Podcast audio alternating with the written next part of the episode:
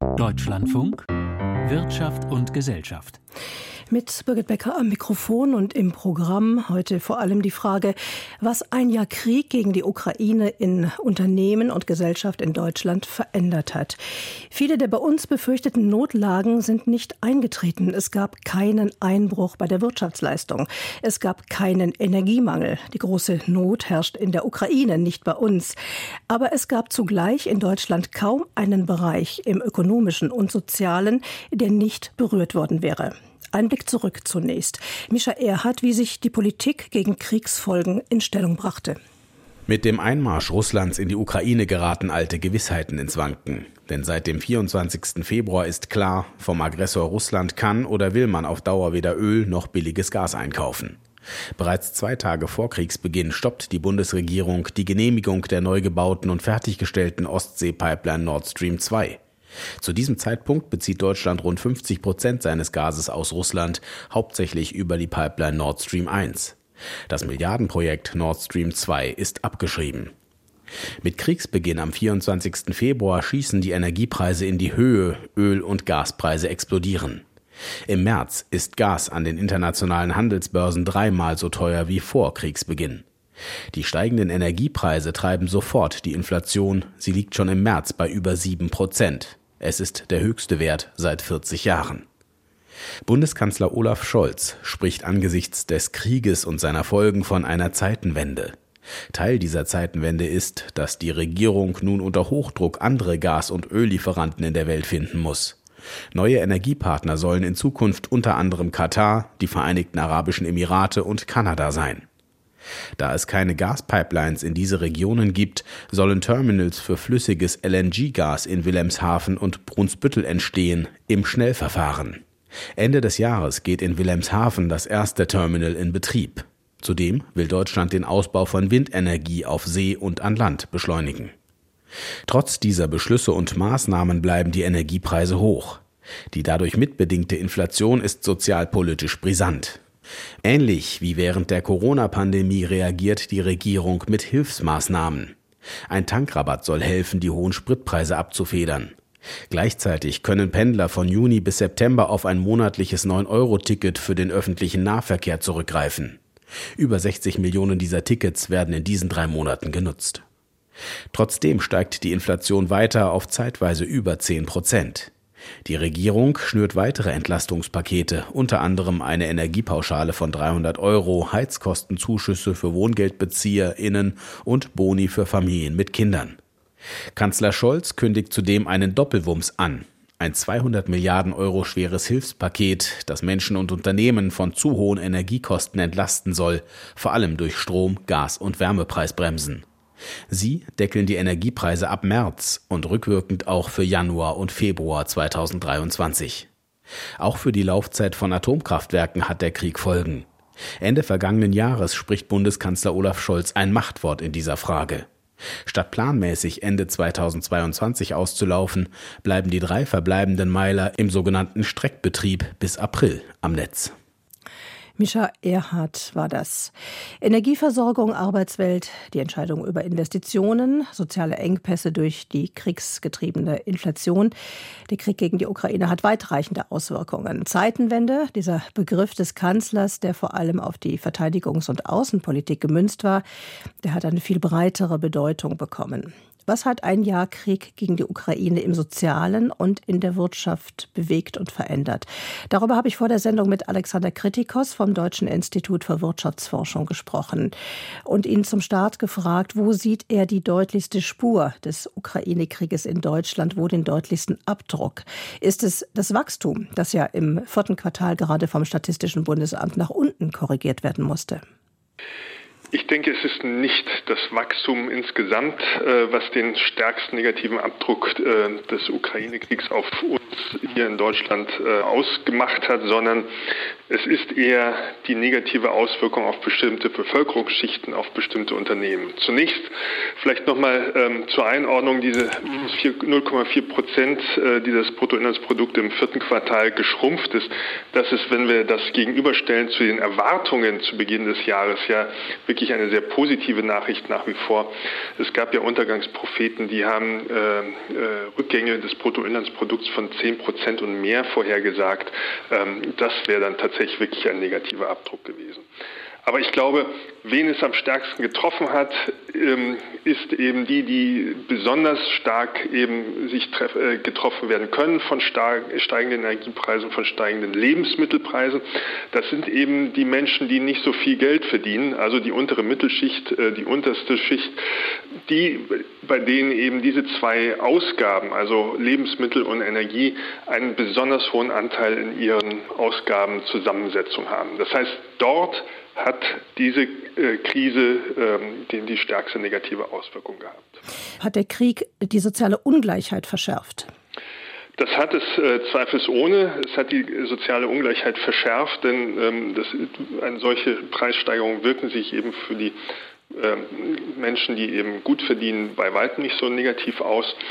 Und man darf dabei eben auch nicht vergessen, der Staat hat ja sehr viel getan, um diese Preisschocks sozusagen abzufedern, aber er hat nichts getan, um diese Abfederung tatsächlich nur den äh, weniger begüteten Haushalten zugutekommen zu lassen, sondern es profitieren eben alle Haushalte von diesen staatlichen Unterstützungen, sodass man schon sagen kann, es ist zwar gelungen, diese negativen Schocks abzufedern, aber die äh, Einkommensschere oder die, die Wohlstandsschere hat sich trotzdem geöffnet, denn es profitieren schlichtweg alle von diesen Hilfen und da dann tatsächlich die Wohlhabenderen tendenziell sogar mehr als die weniger Wohlhabenden.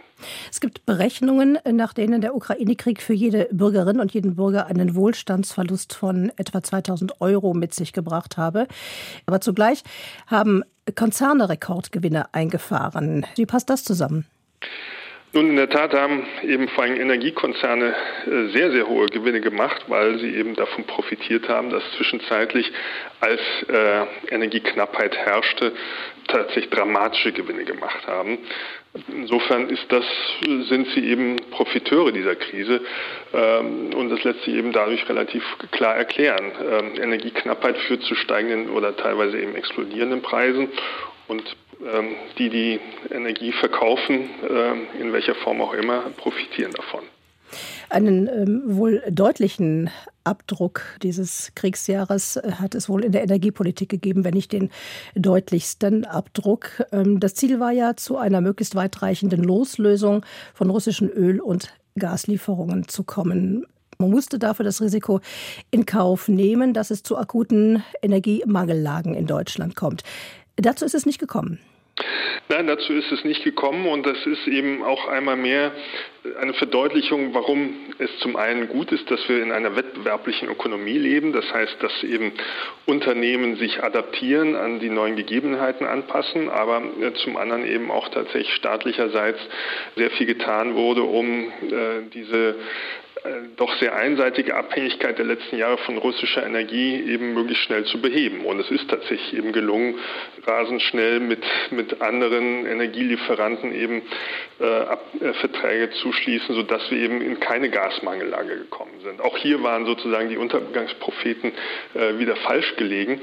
Und ähm, es hat sich eben gezeigt, die Märkte machen es möglich, alternative Lieferungen herzustellen. Und es ist eben von allen Seiten auch wirklich alles getan worden, um dies äh, dann tatsächlich auch umzusetzen und äh, Deutschland in keine Gas- oder Energiemangellage zu bringen. Waren es die Märkte oder war es das Management der Bundesregierung? Es ist beides. Auch das Management äh, ist ja hilflos, wenn es kein Angebot gibt äh, aus anderen Ländern, das, äh, das eben in dieser Mangellage tatsächlich äh, Ausgleich schaffen kann. Insofern, es ist beides. Geplant war ja eigentlich, dass es noch über Jahre hinweg, dass die deutsche Wirtschaft noch über Jahre hinweg über billiges Gas aus Russland verfügen würde. Das ist jetzt anders gekommen. Als Folge der Loslösung von den russischen Gaslieferungen laufen nun aber Atomkraftwerke länger und die Kohle wird länger genutzt. Ist der Klimaschutz ein Verlierer des Ukraine-Krieges? Nun, das kann man kurzfristig so sehen, dass es ein Verlierer ist. Ich glaube, es wird aber zwei Dynamiken geben. Die eine ist, dass tatsächlich kurzfristig wir andere Energieträger äh, vielleicht hochfahren müssen und die Atomenergie, nebenbei gesagt, spielt dabei ja eine zu vernachlässigende Rolle. Der Anteil der drei Atomkraftwerke an unserem Energiemix ist so minimal, dass es wirklich äh, keinen großen Unterschied macht. Schwieriger ist sicherlich die Frage, was, äh, was Kohle angeht, aber auch hier ist eigentlich relativ klar, dass es, dass es um eine Übergangslösung äh, geht. Und die zentrale Frage wird jetzt ganz, eine ganz andere sein. Äh, inwieweit ist eben aufgrund auch der verschobenen Preiskonstellationen es inzwischen nicht auch eben sehr viel rentabler in erneuerbare Energien zu investieren und ähm, deren Aufbau eben noch stärker zu beschleunigen. Ein zweiter Punkt, der hier dann auch tatsächlich wieder staatliches Handeln erfordert, ist die Frage, wo wird denn, äh, wo werden erneuerbare Energien äh, in erster Linie äh, sozusagen hergestellt? Und das spricht eben sehr viel mehr für den Norden und den Osten. Und da wird es eben dann auch darum gehen, gelingt es möglichst schnell nun einfach auch Energietrassen in den Süden Deutschlands zu bringen, sodass eben auch dort, wo die Energie gebraucht wird, sie dann ankommt. Also wir werden insgesamt eben schon aus meiner Sicht beschleunigte Investitionen hin zu erneuerbaren Energien sehen, aber wir werden in der kurzen Frist unter Umständen gewisse negative Effekte äh, für, das, für sozusagen die Klimapolitik sehen. Aber das wird aus meiner Sicht keine lang anhaltende negative Folge sein. Nun ist die, das gesagt, die Energiemangellage im Winter 22, 23 ausgefallen. Bei aller Schwierigkeit, die Prognosen mit sich bringen, ähm, trotzdem, wie sehen Sie dem Winter 23, 24 entgegen? Nun, ich denke, ähm, angesichts der Tatsache, dass man hier ja auch ähm, derzeit dabei ist, weitere Kapazitäten, äh, gerade was, was äh, Flüssiggasanlandung angeht, herzustellen, bin ich da eigentlich sehr zuversichtlich, dass wir auch im nächsten Winter keinerlei Mangellagen haben werden. Da haben wir bis dahin ja, wie gesagt, noch mal ein weiteres Jahr, um äh, solche äh, Optionen umzusetzen. Angesichts der Tatsache, dass es doch jetzt in diesen zehn Monaten so rasch ging, alternative Lösungen umzusetzen, bin ich da eigentlich sehr zuversichtlich, dass da auch die Untergangspropheten, die ja schon wieder dramatische Auswirkungen für, nächsten, äh, für den nächsten Winter prognostizieren, dass die auch hier wieder falsch liegen werden. Noch ein Resultat dieses Krieges gegen die Ukraine. Die deutsche Wirtschaft überdenkt ihre Abhängigkeiten neu in dieser neuen geopolitischen Konstellation. Russland raus als Lieferant. China hat so seine Fragwürdigkeiten. Da überdenken Firmen ja ihre Geschäftsbeziehungen und ihre Lieferketten. Der Trend scheint zu sein, Risiken zu streuen und Produktion ein Stück weit wieder nach Europa zu holen, mehr selbst produzieren. Ist das für Sie ein langfristiger Trend oder nur eine akute Reaktion? Nun, ich würde sogar noch einen Schritt weiter gehen. Ähm, die Frage ist tatsächlich, ob man sehr viele Verschiebungen von Investitionen von China zurück nach Europa sehen wird. Ähm, das war zeitweise tatsächlich diskutiert worden in dem Zusammenhang, dass man sagte, wir müssen insgesamt eben, wie sagen, äh, mehr diversifizieren, uns auch die, äh, von China weniger abhängig machen. Aber wenn wir uns jetzt das vergangene Jahr ansehen, sind da die Investitionen äh, deutscher Unternehmen zum Beispiel in China ja nicht zurückgegangen, sondern eher angestiegen. Insofern war das, glaube ich, erstmal so eine Kurzfristdiskussion, die da stattgefunden hat, die aber aus meiner Sicht bis heute keine wirklich nachhaltigen Konsequenzen nach sich gezogen hat. Äh, und ich fürchte, hier ist man eher so in, diese, in diesem Hoffnungslauf, in dem man sagt, na hoffentlich passiert nicht so etwas Ähnliches mit China, wenn die äh, äh, kriegerisch tätig werden sollten gegenüber Taiwan, dann, dann stünden sozusagen all diese Investitionen zur Disposition. Also ich sehe noch nicht so wirklich eine große Änderung von Unternehmensstrategien, was diese Abhängigkeit von China angeht. Eine hm, allgemeine Frage noch. Was macht es mit Wirtschaft und Gesellschaft, wenn sie sich über Jahre hinweg in einem Krisenmodus befinden? Das mag ähm, aus unserer Warte wie ein Luxusproblem klingen in, äh, im Vergleich zu dem, was die Menschen in der Ukraine durchmachen. Aber trotzdem, wie steckt auch eine Gesellschaft, die im Frieden lebt, das Gefühl dauernder Krise weg? Erst Pandemie, jetzt der Ukraine-Krieg. Wie steckt eine Gesellschaft so etwas weg oder was, was für Effekte bleiben dann doch haften? Nun, in der Tat ist eben zu befürchten, dass äh, eine Gesellschaft das nicht gut wegsteckt und insbesondere eben die, die besonders negativ betroffen sind, ähm, werden das auch nicht einfach so wegstecken. Das heißt, wir werden uns schon auch intensiver auseinandersetzen müssen, wie wir den gesellschaftlichen Zusammenhalt in Deutschland in Zukunft auch besser befördern können und was zumindest passieren muss, um diese negativen Effekte, die solche Krisen auf bestimmte Bevölkerungsschichten oder auf bestimmte Unternehmen haben, äh, wie man das äh, so abfedern kann, dass es eben nicht zu einem Auseinanderdriften der Gesellschaft führt. Äh, das ist allerdings wirklich eine große Herausforderung und bedarf auch mehr als eben nur ökonomischer Ansätze. Da, da bedarf es sicherlich so etwas wie eines eines gesellschaftlichen Konsens und einer gesellschaftlichen Zusammenarbeit, die sich eben gemeinsam überlegt, wie man solche gesellschaftlichen Themen und Probleme adressiert. Alexander Kritikos war das vom Deutschen Institut für Wirtschaftsforschung. Es kam eben zur Sprache, das Wirtschaftswachstum für das vierte Quartal des vergangenen Jahres wurde nach unten korrigiert. Alexander Schmidt mit den Details. Die deutsche Wirtschaft ist zum Ende des vergangenen Jahres stärker geschrumpft als zunächst angenommen. Das Bruttoinlandsprodukt sank zwischen Oktober und Dezember um 0,4 Prozent gegenüber den Sommermonaten, teilte das Statistische Bundesamt in Wiesbaden mit. In einer ersten Schätzung war die Statistikbehörde von einem Rückgang der Wirtschaftsleistung von 0,2 Prozent ausgegangen. Wegen der hohen Inflation haben die Menschen im Schlussquartal 2022 weniger für den privaten privaten Konsum ausgegeben, der nach Ende der Corona-Beschränkungen die Wirtschaft im Laufe des vergangenen Jahres zunächst gestützt hatte. Es wurde wie schon in den beiden vorangegangenen Quartalen weniger Geld in der Bauwirtschaft ausgegeben und die Unternehmen haben auch weniger in neue Maschinen oder Geräte investiert. Die Bundesbank geht davon aus, dass das Bruttoinlandsprodukt im ersten Viertel des laufenden Jahres schrumpfen wird. Die Bundesregierung rechnet für das gesamte Jahr mit einem Wirtschaftswachstum von 0,2 Prozent. Der Bericht von Alexander Schmidt. Und auch das kam eben kurz zur Sprache. Als Reaktion auf den Ukraine-Krieg überdenken Unternehmen und die Politik forciert das ihre Abhängigkeiten von Russland ebenso wie perspektivisch von China. Aber längst nicht in jedem Fall ist das die Strategie. BASF, größter Chemiekonzern Europas, denkt dezidiert nicht daran, die Geschäftsbeziehungen zu China neu zu justieren und gegen die Überlegung, dass es sinnvoll sein kann, Produktionsbereiche eher nach Europa zurückzuverlagern, stehen bei, bei BASF enorme Stellenstreichungen an, und zwar zu Hause. Brigitte Scholtes dazu.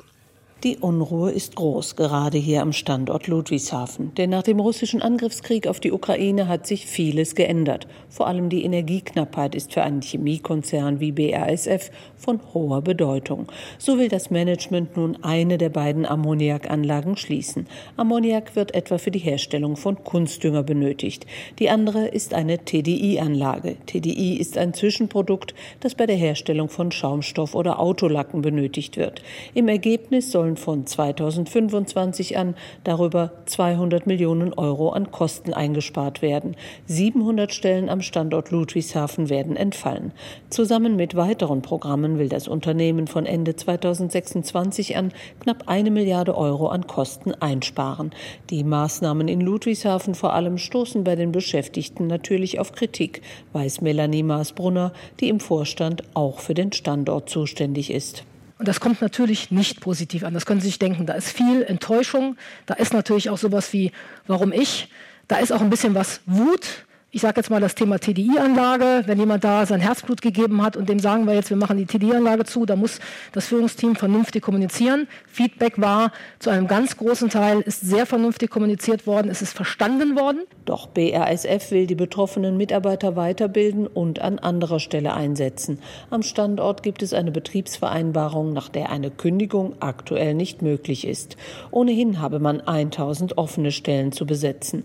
Zusammen mit dem schon angekündigten angekündigten weiteren Sparprogrammen werden weltweit netto 2600 der insgesamt 110.000 Stellen gestrichen, davon zwei Drittel in Deutschland. Wir ergreifen daher neben dem eingeleiteten Kosteneinsparungsprogramm auch strukturelle Maßnahmen, um Ludwigshafen langfristig besser für den immer schärferen Wettbewerb zu rüsten, sagte BASF-Chef Martin Brodermüller. So habe er vor einem Jahr gesagt, dass Ludwigshafen in Gefahr sei, wenn dort weiter so viel Erdgas benötigt werde. Und jetzt habe ich Ihnen heute gesagt, wir können den Standort dann in ein paar Monaten bei 10 Prozent betreiben.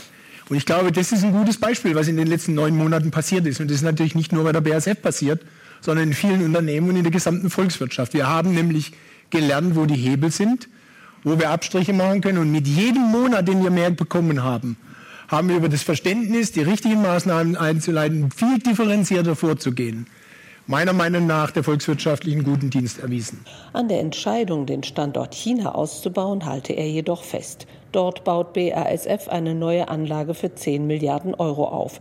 Das war auch auf Kritik im Vorstand gestoßen. Vorstandsmitglied Saori Duborg tritt deshalb Ende des Monats zurück. Zwei Drittel der Umsätze erziele man inzwischen außerhalb Europas, sagte Bruder Natürlich sehe er auch die Risiken. Gibt es auch ein Desasterrisiko eines Überfalls auf Taiwan? Auch das gibt's. Was wären die Konsequenzen? Das wäre vermutlich im Extremfall ein Totalverlust unseres China-Geschäfts. ging übrigens wahrscheinlich weit hinaus über den Standort. Aber lassen Sie mich auch sagen, wenn das passiert, dann glaube ich, das ist nicht unser einziges Problem. Denn dann glaube ich, dass weltwirtschaftlich kein Stein mehr auf dem anderen bleibt und es an vielen Stellen so einschlägt, dass äh, das System, wie wir es heute haben, nicht mehr funktioniert. Der BASF-Chef im Bericht von Brigitte Scholtes. Wie die EU versuchen auch die USA durch Sanktionen den Kreml wirtschaftlich zu schwächen, in letzter Konsequenz ihm die ökonomischen Mittel für die Kriegsführung zu entziehen. Dass dies nur in engen Grenzen gelingen kann, ist in Washington nicht anders als in Brüssel bekannt. Aber was wäre die Alternative? Im jüngsten US-Sanktionspaket geht es nun unter anderem um Metalle und Chemikalien. Arne Bartram dazu. Die USA haben neue Sanktionen gegen Russland beschlossen. Die US-Regierung hat mitgeteilt, dass es um über 200 Personen und Einrichtungen aus verschiedenen Ländern geht, die Russlands Krieg gegen die Ukraine unterstützten. Ziel ist vor allem die Banken- und Rüstungsindustrie. Außerdem werden Zölle auf Metalle und Chemikalien aus Russland erhöht. Dritter wichtiger Punkt. Russland soll es schwerer gemacht werden, die bereits beschlossenen Sanktionen zu umgehen. Rund 90 Firmen, die verdächtigt werden, Russland dabei zu unterstützen, dürfen deshalb bestimmte Produkte aus den USA nicht mehr kaufen. Bei einem virtuellen Treffen der wirtschaftsstarken G7-Länder heute wollen die USA dafür sorgen, dass Sanktionen gegen Russland besser koordiniert werden. Zusätzlich hat die US-Regierung neue Militärhilfen für die Ukraine angekündigt, und zwar im Wert von 2 Milliarden US-Dollar darunter zusätzliche Munition für Mehrfachraketenwerfer. Die von der Ukraine geforderten F-16 Kampfjets stehen nicht auf der Liste. Der Bericht von Anne Bartram zur letzten Sendestation in den Frankfurter Börsensaal zu Jan Plate, wo uns BASF erneut begegnet mit einem deutlichen Kursrutsch. Ja, und die Aktien von BASF, sie verbilligen sich jetzt im Moment um sieben Prozent, während andererseits ja vielleicht der Spezialchemiekonzern Covestro aus dem DAX von den Entwicklungen bei BAS profitieren könnte, wie manche mutmaßen. Und ja, die Aktien von Covestro waren zunächst im Plus, sind aber jetzt auch mit einem Minus von zweieinhalb Prozent unterwegs. Und es hat auch den DAX nach unten gezogen. BASF in Kombination mit Zinssorgen, das hat den Wochenschluss an der Börse verhagelt. Ja, neue Inflationsdaten aus den USA schüren Zinssorgen. Deswegen der DAX jetzt im Moment mit einem Abschlag von etwas mehr als einem Prozent bei 15.266 Punkten. Und das bedeutet über die Woche bisher auch ein Minus von etwas mehr als einem Prozent. Die Sendung hatte ja einen deutlichen Schwerpunkt beim Jahrestag des Kriegs gegen die Ukraine. Und dieser Jahrestag, auch das Gedenken an den Kriegsbeginn heute, ähm, das alles wird ja an der Börse registriert. Zugleich muss man sagen, was die Aktienentwicklung angeht, hat sich dieser Krieg mit all seinen geopolitischen Konsequenzen bemerkenswert wenig ausgewirkt. Im Gegenteil, er hat einer Branche zu einem ganz besonderen Boom verholfen. Das ist die Rüstungsbranche, wie er jetzt am Nachmittag auch bekannt wurde, schickt Deutschland vier weitere Leopard 2 Panzer in die Ukraine und da wären ja der Münchner Rüstungselektronikkonzern Hensoldt sowie der Autozulieferer und Rüstungskonzern Rheinmetall. Beide Aktien bewegen sich nahe Rekordniveau und die Papiere von Hensoldt im Moment übrigens nochmal mit einem Plus von etwas mehr als drei Prozent. BASF hatten wir als DAX-Verlierer erwähnt. Wo gibt es sonst im DAX noch auffällige Bewegungen? Boeings Probleme zum Beispiel, die helfen Airbus. Ja, der US-Flugzeugbauer Boeing hat weiterhin Probleme mit seinem 787 Dreamliner. Die Airbus-Aktie im DAX, die hält sich heute mit einem Minus von nur einem Prozent etwas besser als der DAX. Und Audi hört den Lockruf des Geldes aus den USA. Ja, Audi, der Autohersteller, plant den Bau einer Fabrik für Elektroautos in den USA, um dann von den dortigen staatlichen Subventionen durch den Inflation Reduction Production Act zu profitieren, hat der Audi-Chef der Frankfurter Allgemeinen Sonntagszeitung gesagt, ja, die Anteilsscheine der Audi-Mutter Volkswagen, sie verlieren zweieinhalb Prozent, wobei auch die Aktien der anderen Autobauer durchschnittlich zwei Prozent verlieren. Damit zum Währungsmarkt. Der Euro fällt auf 1,0545 Dollar. Die deutschen Staatsanleihen, die waren heute gefragt, die durchschnittliche Rendite bei 2,49 Prozent. Und der Goldpreis, da geht es deutlich nach unten jetzt am Nachmittag mit einem Abschlag von 14 Dollar. Der Goldpreis bei etwa 1812 Dollar. Und das war Jan Plate mit dem Börsenbericht. Vielen Dank. Und damit geht Wirtschaft und Gesellschaft zu Ende. Am Mikrofon hier verabschiedet sich Birgit Becker. Danke fürs Zuhören.